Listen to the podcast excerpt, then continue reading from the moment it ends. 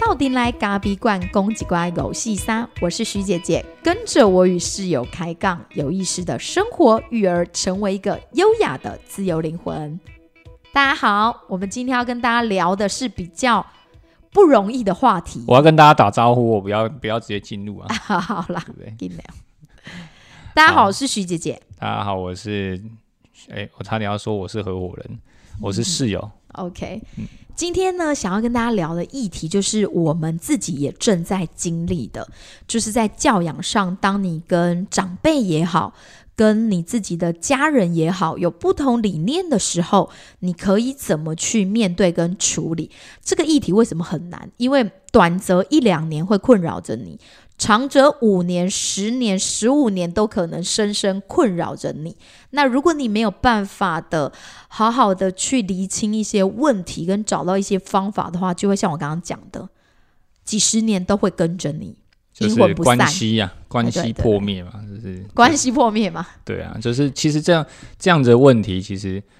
哎、其实也正困扰着我们。嗯，应该说，它其实都伴随在你孩子的这个成长过程。那教养理念不同，其实最快发生就是你跟你的长辈嘛，就是说嗯。你可能同住在一个屋檐下，或不同住在一个屋檐下，但是阿公阿嬷一定要看到孙子啊，你总是要带回去给他们看嘛，所以常常有很多冲突，是很多的理念不同，甚至会产生冲突的状况发生，都是在这个时候。而且因为我们就是就给搞哎，我们还特别选了一个阿公阿妈根本搞不清楚这是什么什么教育法的方法，对，所以他就会说：“啊，你刚没有他金好好。”就是我们我们又很陪酒陪酒不酒，就是找了一种这种对对长辈来讲，根本就是他觉得你这是什么教养法，什么，叫慢学？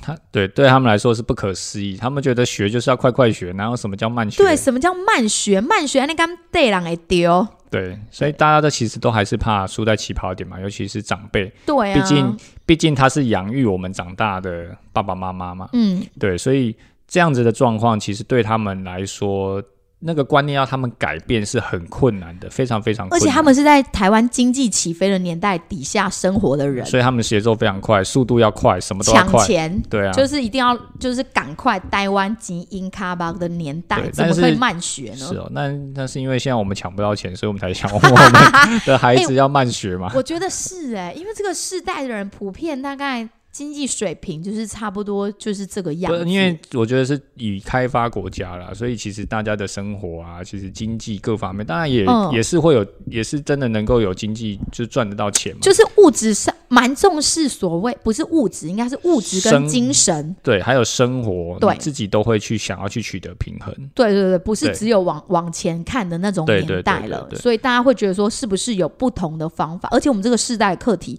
绝对跟上一代爸妈是不同的。对啊，但是要很先澄清一点啊，就是嗯说。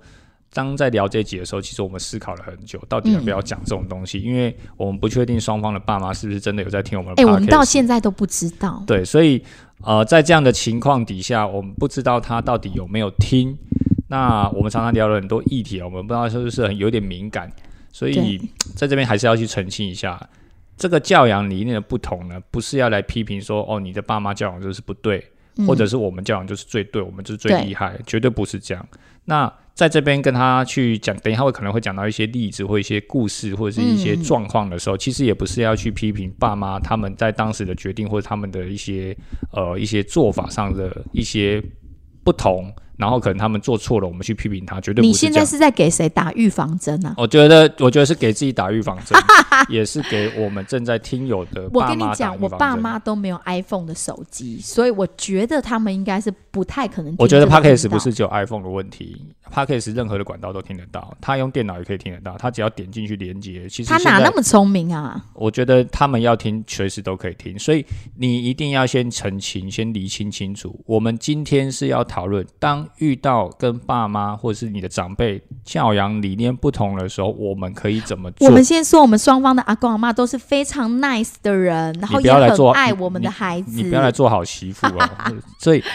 这个这个东西，我觉得还是要先理清楚。我们不是要透过检讨，或者是来透过这些东西来检讨我们爸妈。其实最重要的是要检讨我们自己怎么去跟爸妈去做沟通，或者是你怎么去跟厘清这爸妈的件这个问关题？系，对然后再加入孩子之间这种三方关系对微妙的运作，我们怎么在这个当中去游走？对，所以你一定要很清楚的去厘清呐、我觉得是要去厘清。当然，我们要先在这一集还没开始前，我们就要先把这个界限先划清楚。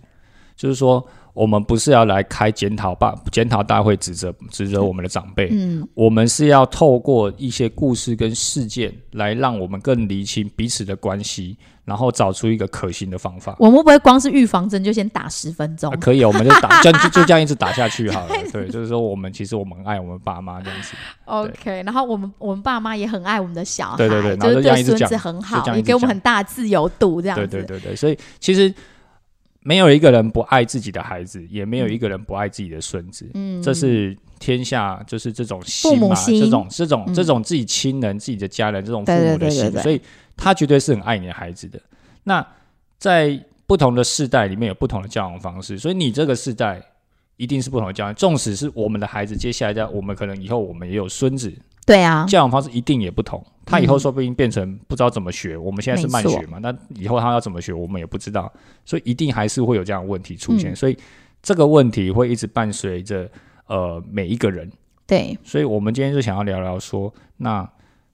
这个这个之间的这个关系，我们应该要怎么去去厘清，然后怎么去处理？有时候其实我自己也用过了一些方法，就是像说，呃，如果说像睡觉这件事情，因为我们很重视孩子的作息，那我大家应该都知道，我们每个礼拜五，我们家的孩子两个固定会去阿公阿嬷家住一天，然后阿公阿嬷也让我们有一个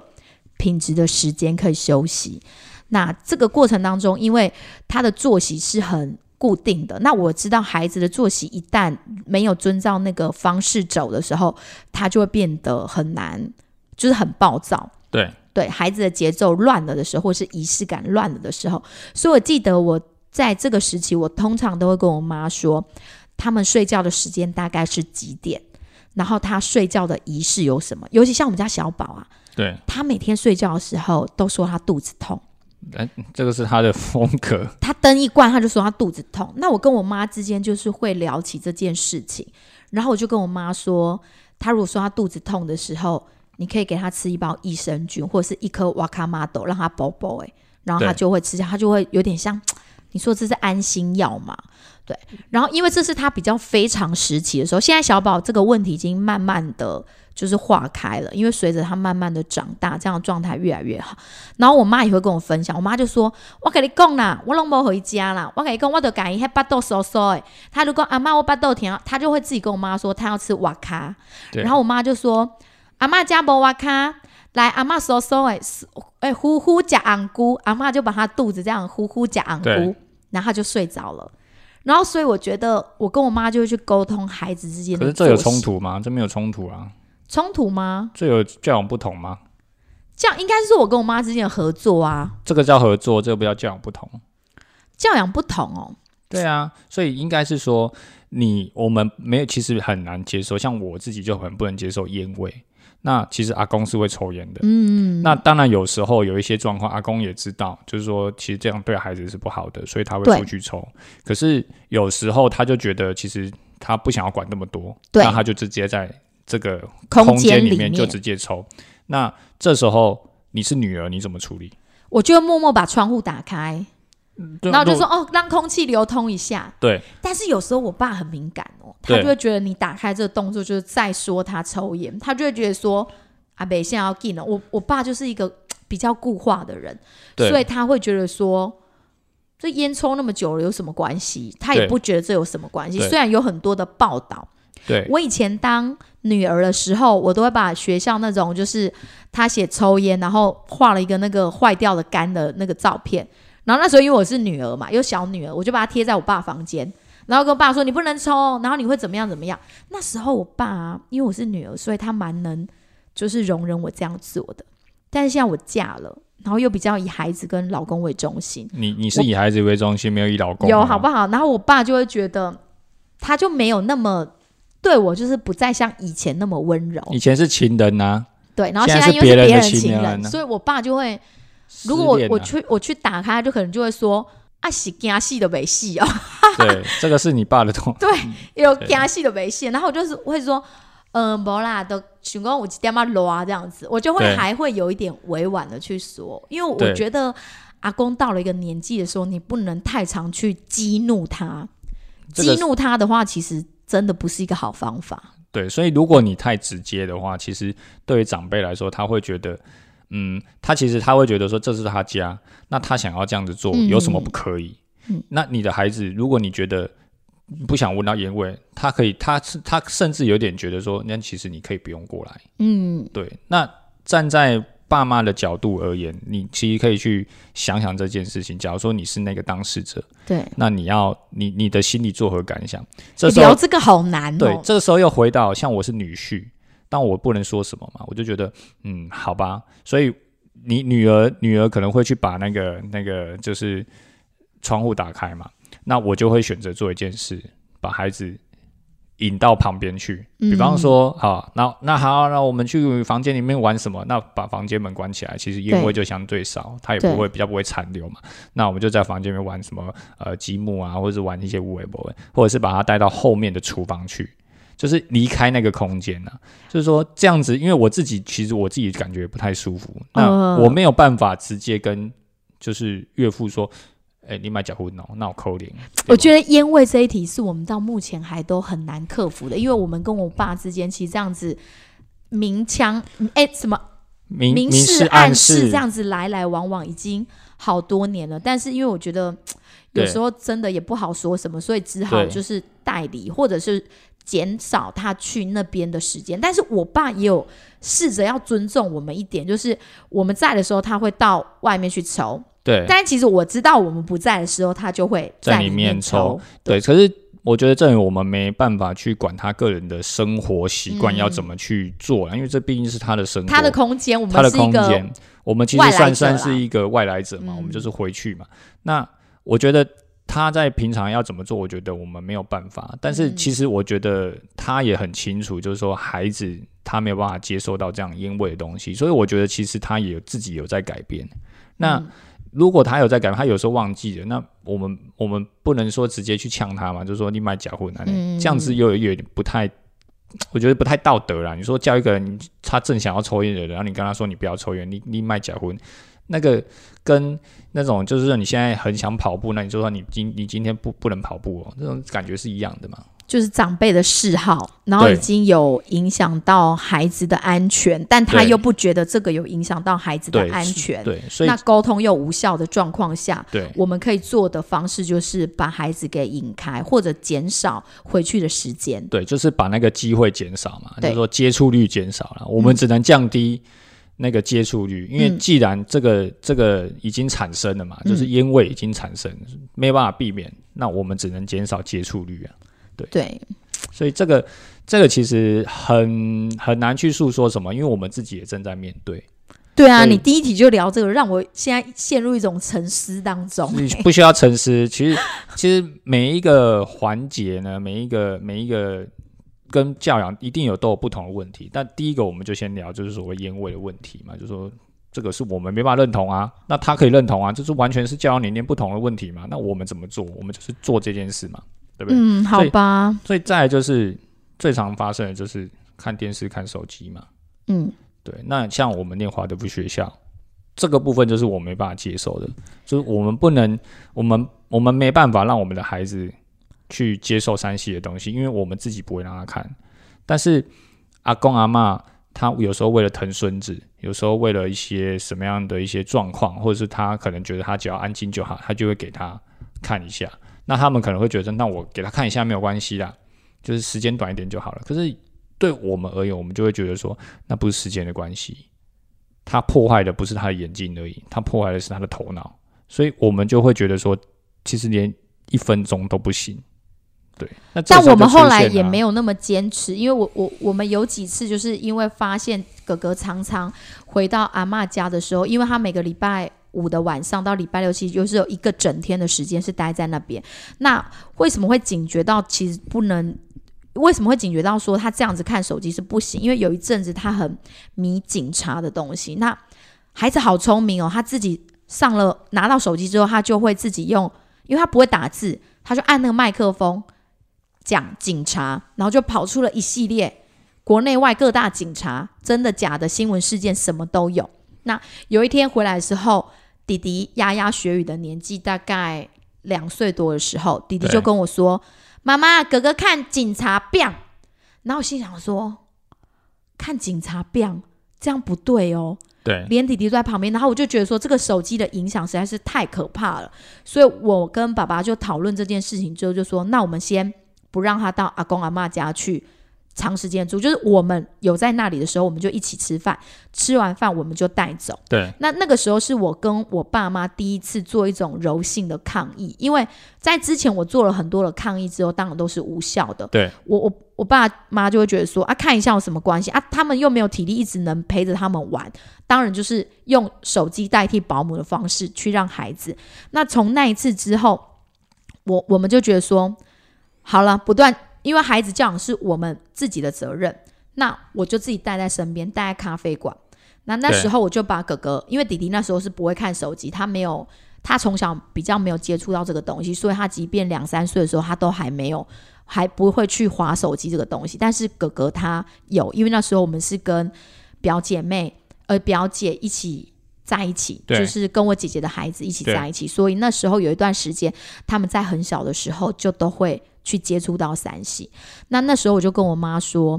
因为孩子跟我有约定，他说他不会看手机，但是我知道他有看手机了，所以这个时候我们没有办法再让他到这边来过夜，这是我跟孩子之间约定，所以我跟我妈的说法就是，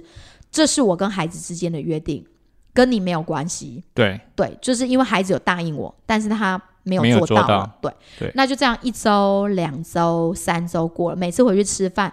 我们家的大宝就会很想留着，就会一直说：“妈妈，我今天可以住阿妈家吗？我可以住阿妈家吗？”我就跟他说：“不行，呃，我跟爸爸有跟你约定了，因为你没有遵守约定，所以我们只能来吃饭。”那我妈每次就看着孩子很想留下来，又不能留，就这样过了一个月之后，我妈就说：“啊，今你也塞好多呗。”那我就说：“没塞。”对，因为我有盖恭候的代际。那我妈就说：“哦，这严哦，啊，你后来后来。”然后从那一次之后，我妈。跟我爸就真的体会体会到我们坚持的这件事情，然后后来他们就比较收敛。其实我知道他多少还是会让他看一点点，但至少是比较收敛的。那我觉得我们大家在一个这样的状态下，那我就觉得我可以睁一只眼闭一只眼。对对，就是其实有时候我们不太会，就是说，当然这件事是我们很坚持的，嗯，可是当。我们知道爸妈其实他也有做所谓的让步，对，就是说他知道说哦，那我们还是要尊重我们的我们的代法嘛，就是说他们不要让他们接触这么多。那他自己也会去做一个调整，就是说那为了让他的孩子，为了让孙子可以来这边住，然后让他陪陪他，所以他就知道说，那我不可以给你看那么多。好，那当然第二个部分就是你自己也很重要了。虽然你很坚持他一分钟都不能看，可是既然他有退了，那我没有退，我们就不要再去过问他怎么带孩子，就一人退一步。对，这个是很重要一点，就是说你不要你把孩子送去，哎，给你爸妈带的时候啊，你还要问他，家里有看不？今天有看不？然后那个时间，就是说他今天的行程，你都要一五一十的叫阿公跟你讲，你其实这样子会对阿公是造成一种很无形的压力，就是说阿里也惊，阿里立起来一直搞我叩问的公。一好像拷问犯人，对对对，就是说，哎，我今天做了什么，然后吃什么，然后怎么睡，有没有睡午觉，什么的，一直问，一直问，一问。其实，如果你是当事人，你也会觉得不舒服啊。就是你现在是在怀疑，你现在是在质疑我怀疑我不会带小孩吗？对对对对，那我他就会心里想说，我都把你带那么大，你怀疑我我不会带小孩吗？嗯，对，所以这时候你就要很有技巧的，然后去去引导。哎，比方说你那没没有看，你就不要去问那么多嘛。我们尊重照顾者，对对，所以通常我们现在的做法。我们以我们现在做法，我们就是想说，那他既然知道说，呃，其实这件事是比较不行的，对，那我们就尽量尽量的不去过问这件事情。对，因为我我其实有跟我妈稍微私下讨论，就是在哥哥那一个事件之后，其实我也有跟我妈说，孩子他不会选择，有时候看的东西就是真的是已经太超过了，就是那个内容甚至有些是比较不暴力性的内容，对我就跟我妈说，那个暴力性的内容的事件，就是那个警察事件之后，我妈也觉得说，好像真的不能这样子。对。然后后来我跟我妈，我妈就说，她现在就算是孩子真的跟她借，她里面的电的趴数可能就是五趴十趴，所以我妈可能她就说 k i s i l o m b o 瓦固可能就是一二十分钟。对对。但是其实有时候我我我是有一点抱持的怀疑的状态啦，所以有时候三不五时的，就是靠，因为毕竟是徐姐的妈妈，所以我们当然就是靠她自己去沟通嘛。因为有时候长辈会很疼孩子，就会在孩子面前去包庇他有看的事实。嗯，那其实对我觉得这个对孩子其实也是一种不不不合理的这种教育的方式啊，嗯。就是说你现在是在教孩子 I'm 看这个他有看的事实吗？是对，所以其实我觉得有时候我反而回来之后，我会跟大宝说，你如果有看你就跟我讲，我不会怎么样，但我会跟阿公说，尽量让你几乎就是只要看只能看一下下，不能看很多。而且我们会问他看的内容是什么。我说：“哥哥，如果你有看，你一定要跟妈妈说你看了什么。对因为你看的东西，手机里面，我我现在就会跟他说，手机里面其实很多东西是假的，它不是真的。那为什么不让你看手机？因为你还没有办法去分辨里面的东西是真的还是假的。因为他有时候会看那个新闻嘛，他就自己乱滑。对然后他也曾经看过什么，因为那时候有一阵子他对火山爆发很有兴趣。对然后他回来之后就会开始念一堆，就是说什么海底地底下怎么样怎么样。对然后有一阵子对烘豆很有兴趣，他还会说那个烘豆的时候绿原酸会对，降解。降解，我想说绿原酸降解这种词你怎么讲得出来？你在哪里听的？对然后他就跟我说他看了手机，对然后这时候就是在每一次的经验当中，我就开始跟我们家哥哥说：“你有看没有关系，你一定要让妈妈知道你看了什么，因为妈妈可以帮你去分，就是帮你去看你看的内容是真的还还是假假的。嗯。对，因为手机讯息有时候真的是不见得是完全是真的啦，嗯。然后尤其孩子不会辨识，那是很危险的。嗯，所以一到现在，我们其实我们还是一直在跟我们的爸妈做很努力的在沟通这件事情啊。那像像举我自己的，好像都讲你爸妈，没有讲我爸妈，好像不太对，所以我也是要讲一下，就是我们回台北，当然爸阿公阿妈也会疼孩疼孙子，但我爸妈他们是觉得呃看电视哎、无所谓没有关系，但就是他们会给他时间的限制，可是。对我而言，我也会觉得说，其实是一分钟都不行啊。所以我会尽量的带他们玩啊，但是有时候玩累了，不知道玩什么的时候，其实阿公阿妈也会觉得说，那我就给他看一下。但是当这样的习惯养成之后，那我也知道我爸妈很有原则，所以他们就可能给他看半小时。那接下来我就会可能会说，呃，半小时太多了，我就会说，那可能十五分钟就好。所以我是用逐步递减的方式来诉说这件事情，我不会跟他说，你起码都洗会赛况，因为这样好像对于爸阿公阿妈而言，他太没有尊严，因为他想要放这个权利，结果你不给他放，这样好像也不行。所以我只能说，呃，比方说我给你看一个小时，不行不行，半小时，那半小时，那我就说不行不行，十五分钟就好。所以我是用逐步递减的方式来做沟通。当然，我没有办法直接跟我父母去很很柔性，或你毕竟是男，毕竟是儿子，所以我有时候很难去做一些很理性、很柔性的去跟他做沟通。我只能用这样的方式来跟他做沟通。所以当这样子的一个模式建立之后，其实孩子也很清楚的知道说，哦，原来回台北阿妈家的时候只能看十五分钟的电视，对，所以有一些东西就是在阿公阿妈家特有的模式。当我们离开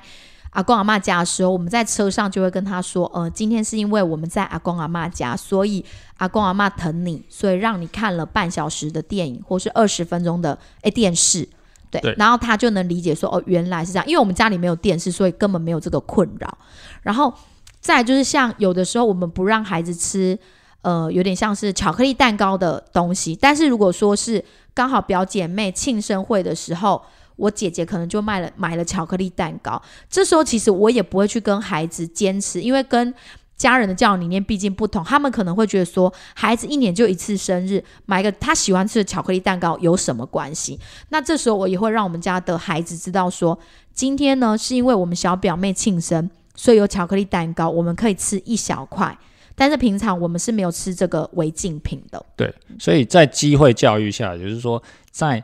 当时事件刚开始一发生的时候，其实我们就会很快的去在他的耳边小小声的说，对，就会很快的去跟孩子建立这个界限。嗯，就是说，哎，今天只有今天才有吃蛋糕哦，因为他生日哦。嗯，那无无平常的话，我们是没有这样吃的、哦，没有吃巧克力蛋糕对，所以孩子其实很聪明，他会很清楚的记得哦，原来只有在谁谁谁生日的时候，可能会有巧克力蛋糕出现，对这个时候他可以吃。因为我觉得大家在一个欢乐的场合里，如果你就很强硬的说不行，温到伊娜的是北塞加巧克力耶，东北三或加，那对这时候是不是大家都很尴尬？对，第一大家很尴尬，第二是你的孩子作何感想？对啊，对就是因为我我觉得有时候能吃，我不能吃。在在那个人的欲望里面，其实如果你把他的欲望是用压抑的方式对在对待他，我觉得那不是一个很健康的方式。对，嗯就是它是一个比较压迫型的啦，就是说孩子可能啊，你压迫他，那他就不会吃吗？我告诉你，他吃更大。而且如果不然，你如果今天这么坚持的话，就是任何人的生日，只要家族里面有人的生日的庆生会的蛋糕，你就说都由我来买，那也可以。如果说你真的要做到说我的孩子巧克力一滴都不能碰的话，对，所以其实有时候事缘呐，就是说、嗯我还是谈到一个，就是你怎么人和，怎么事缘。嗯，那以前我以前以前年轻的时候可能不太懂，就觉得说啊，立德西北塞加，立德西北塞安诺，然后别人都一定要听你的话，就搞得很坚持。对。那其实第一个你造成别人你的刺很多，你就造成别人的不舒服嘛。那你在你的孩子在当在这个过程当中，其实他就在处学你处理事情的方式啊。嗯那他觉得说，哦，原来你可以这么坚持，那我也可以学你这样子。嗯，对，所以其实有时候你在带领孩子的过程当中，其实你还很有意识的去，你的行为其实就影响到你的孩子。那在这个事件当中，我们就会去直接很明显的、很小小声的去跟他诉说，甚至旁边的表姐妹都没听到，可是嗯。我们会在他耳边去跟他说，就是你你只有这个时间才能吃，，然后你就看到我们家大宝在吃那块蛋糕的时候，非常吃的慢，很慢很慢，一口一口小小的品尝。然后回家之后，他还会很高兴跟我说：“妈妈，是不是只有那个谁谁谁谁谁，妹妹的妹妹生日的时候就可以吃一点点？”对然后我就说：“对，没错，因为我觉得你的那个温柔的界限，孩子是会感受得到的。”对，我不知道这样子的话，如果真正在华德福的教养理念行不行？但是就是我们自己家里的方式啊，对，但是因为因为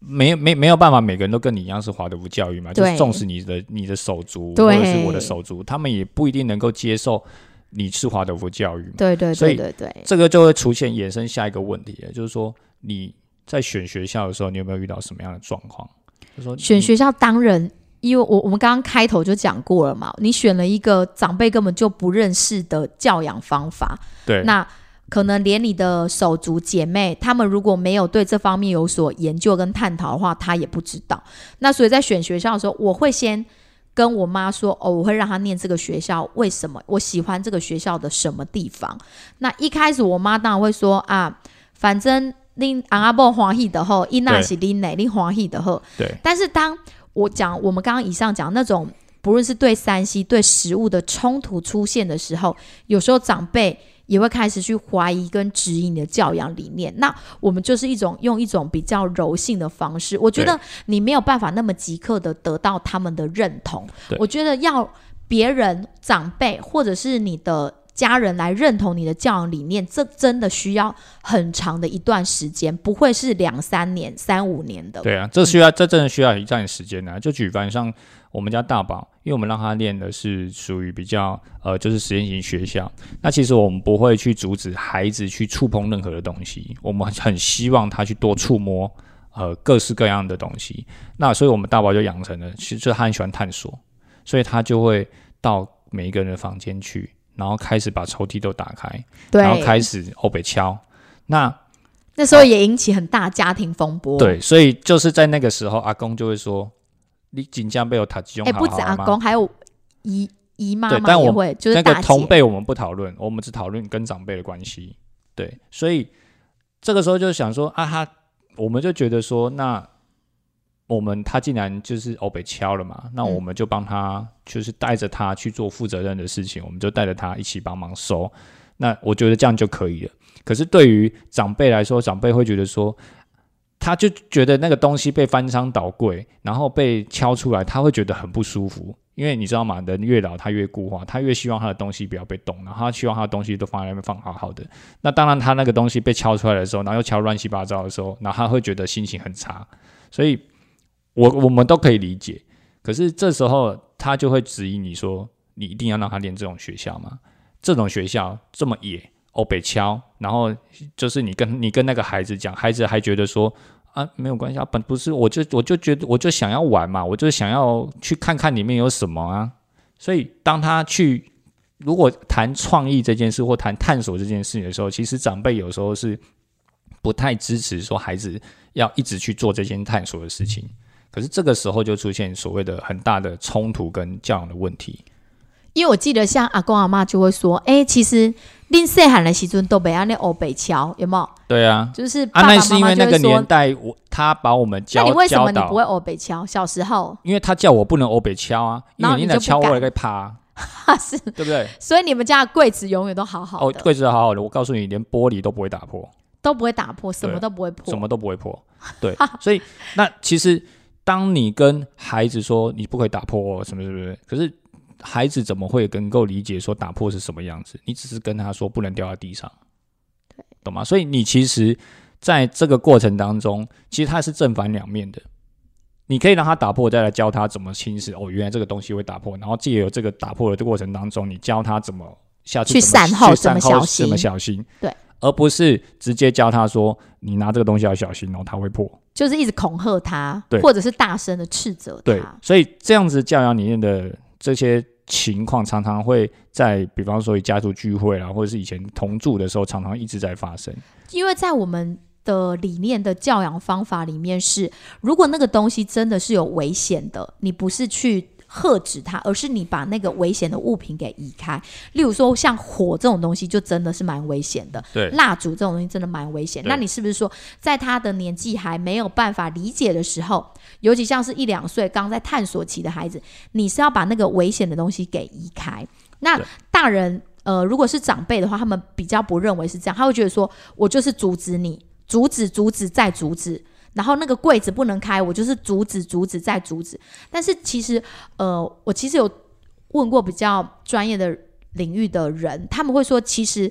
孩子在小的时候，你就是不要买那么贵重的家具在家里，因为它就是一个探索的小动物嘛。对。嗯，所以你不让他探索，因为限制他的发展。那你当他探索，他把你东西很贵的东西画了、撞歪了，或者是涂鸦了，你又觉得很心疼，然后你要惩罚小孩子。那其实不是惩罚小孩子，是惩罚大人。你干嘛花钱买那么贵的东西？哎，这样我们是不是离题了？对，不然有一点也不会。其实，那我就想要理理清，就是说我们那个时候做了什么？那我们的父母。其实他还是蛮相信我们这样做是选择是对的，所以我们我记得我们做了一些很重要的事情，就是说我们去尝试的去跟父母沟通这个教育的想法是什么。当然，它不是一天的，因为事情当下你没办法沟通嘛。对对，所以你一定是慢慢的。所以我记得我们用了一些方式，就是诶，慢慢的跟呃爸爸妈妈去诉说说哦，那呃其实我们的教育理念就是这个教育，它鼓励的方式，它就是鼓励孩子去探索。那我们不要限制他探索，就是告诉他这样的观念。那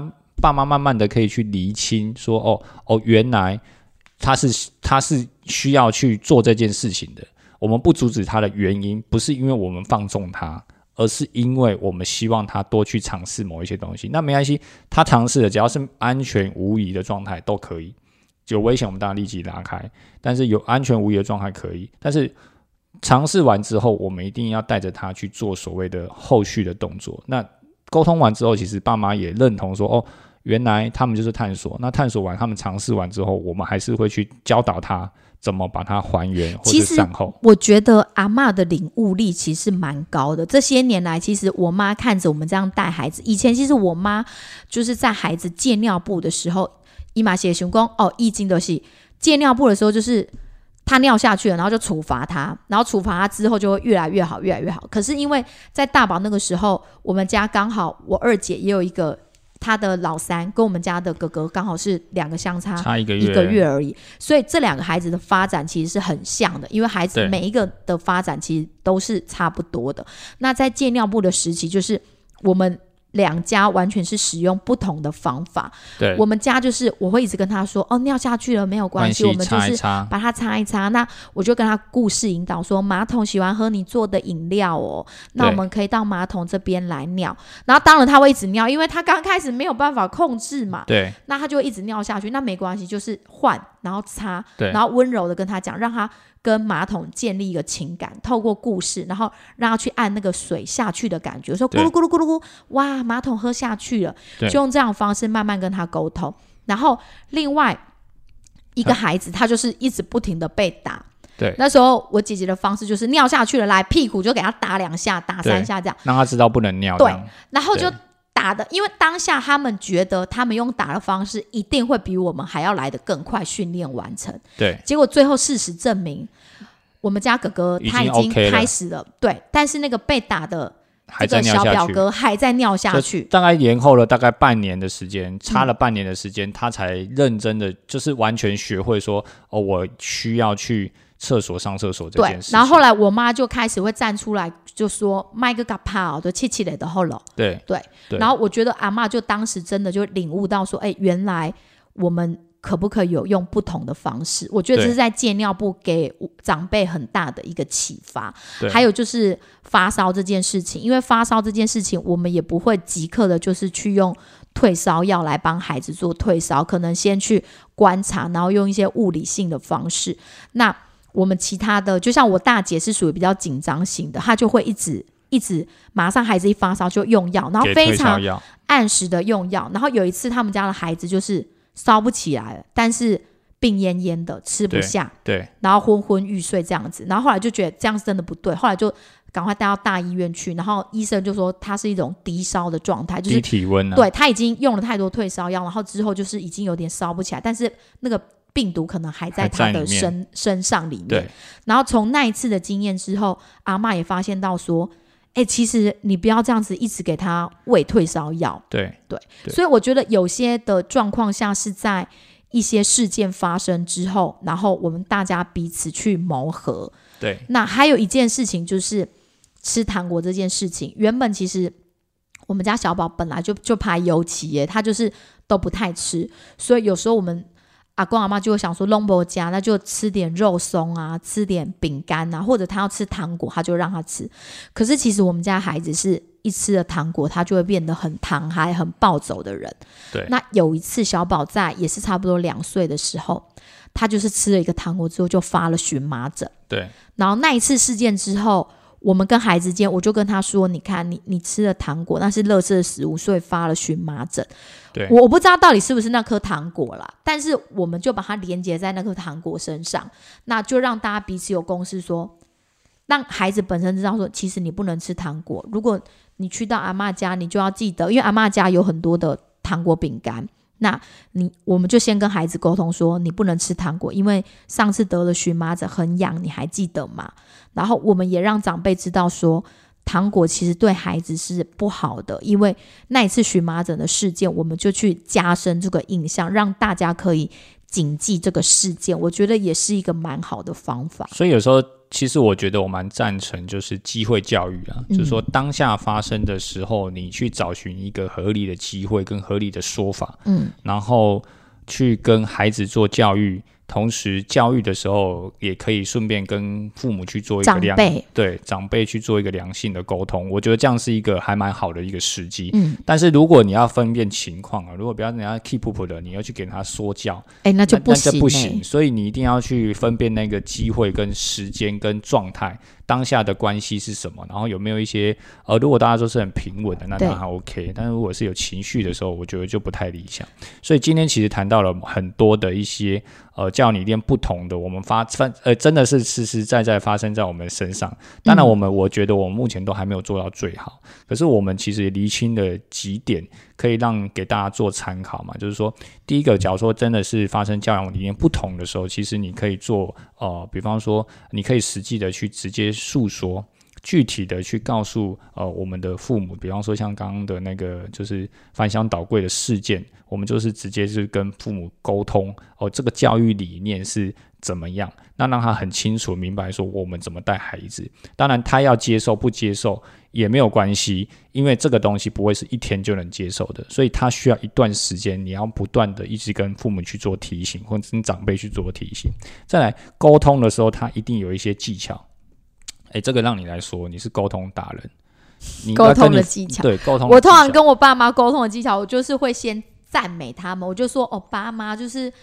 都想利用帮我够音呐，就是赞美他们，也帮我带孩子，让我有时间可以去就是做生意。然后我也知道他们就是很爱孩子的，对。然后我就会先赞美他，然后再跟他说，哎、但是其实就是老师有说什么，我就会把老师搬出来，就是对讲老师讲吼，迄囡仔就是袂使互伊看迄手机啊、甲电视，啊无伊会安怎安怎。啊，然后因为伊袂使食糖啊，因为因好好糖啊嘛是违禁品，我就会从学校的立场或是老师的立场去出发，对然后我就说啊，但是嘛是，最后我又会说啊，就是。较少的啦，啊无就是讲会使一粒的好，对卖回食较济，会使一粒的好呗。对，所以所以沟通的部分，我就会透过先赞美，然后再补入我要说什么，还有就是权威的人说了什么。因为阿公阿妈最相信就是老师讲的话，然后最后我再跟他协商出一个中庸之道。对这就是我的方法。所以我会形容这样的方法，其实是有点像沟通技巧上的夹层式的方式啊，就是说我先给他赞美，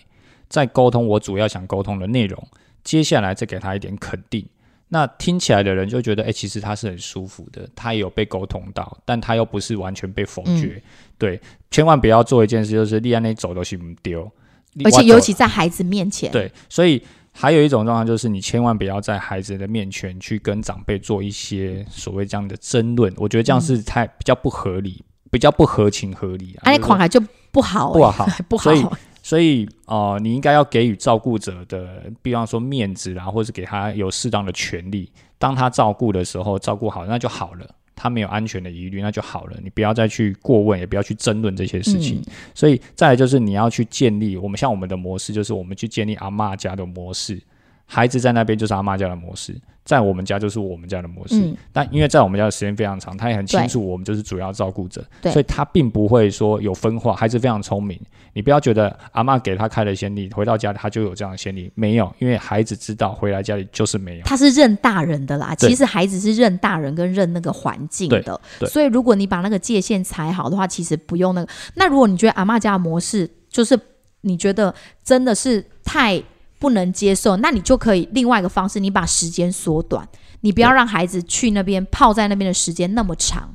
对，所以其实讲到最后，其实还是做一个很好的方式。我觉得沟通是最好的。虽然沟通大家都会说，可是沟通的技巧、沟通的深度、沟通的柔性是最难的。那这个东西只有你跟你的长辈才有办法去拿捏出那个关系，除非你跟你的长辈都一点都不熟，那不可能嘛。嗯毕竟他是你的爸妈或者是你的岳父岳母，所以你一定要去拿捏那个关系，在这个关系当中去找出你们最可行的教养的方式。那我还是很切记的，千万不要去在孩子面前去跟长辈去做任何的冲突，因为其实孩子都在看。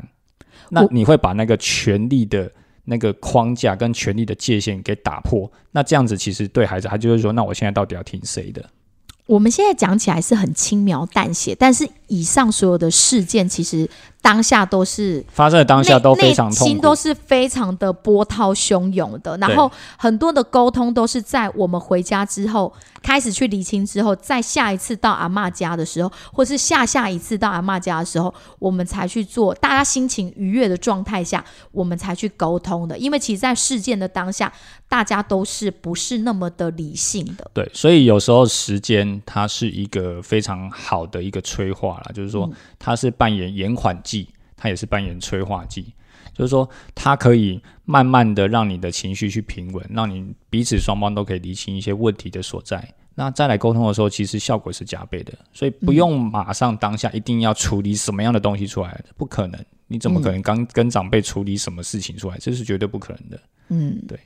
好，那这边今天节目就到这这里，也送大家一句话：外在的环境从来不会轻易的改变，其实能变的只有自己的心境。谢谢大家，谢谢大家，拜拜，拜拜。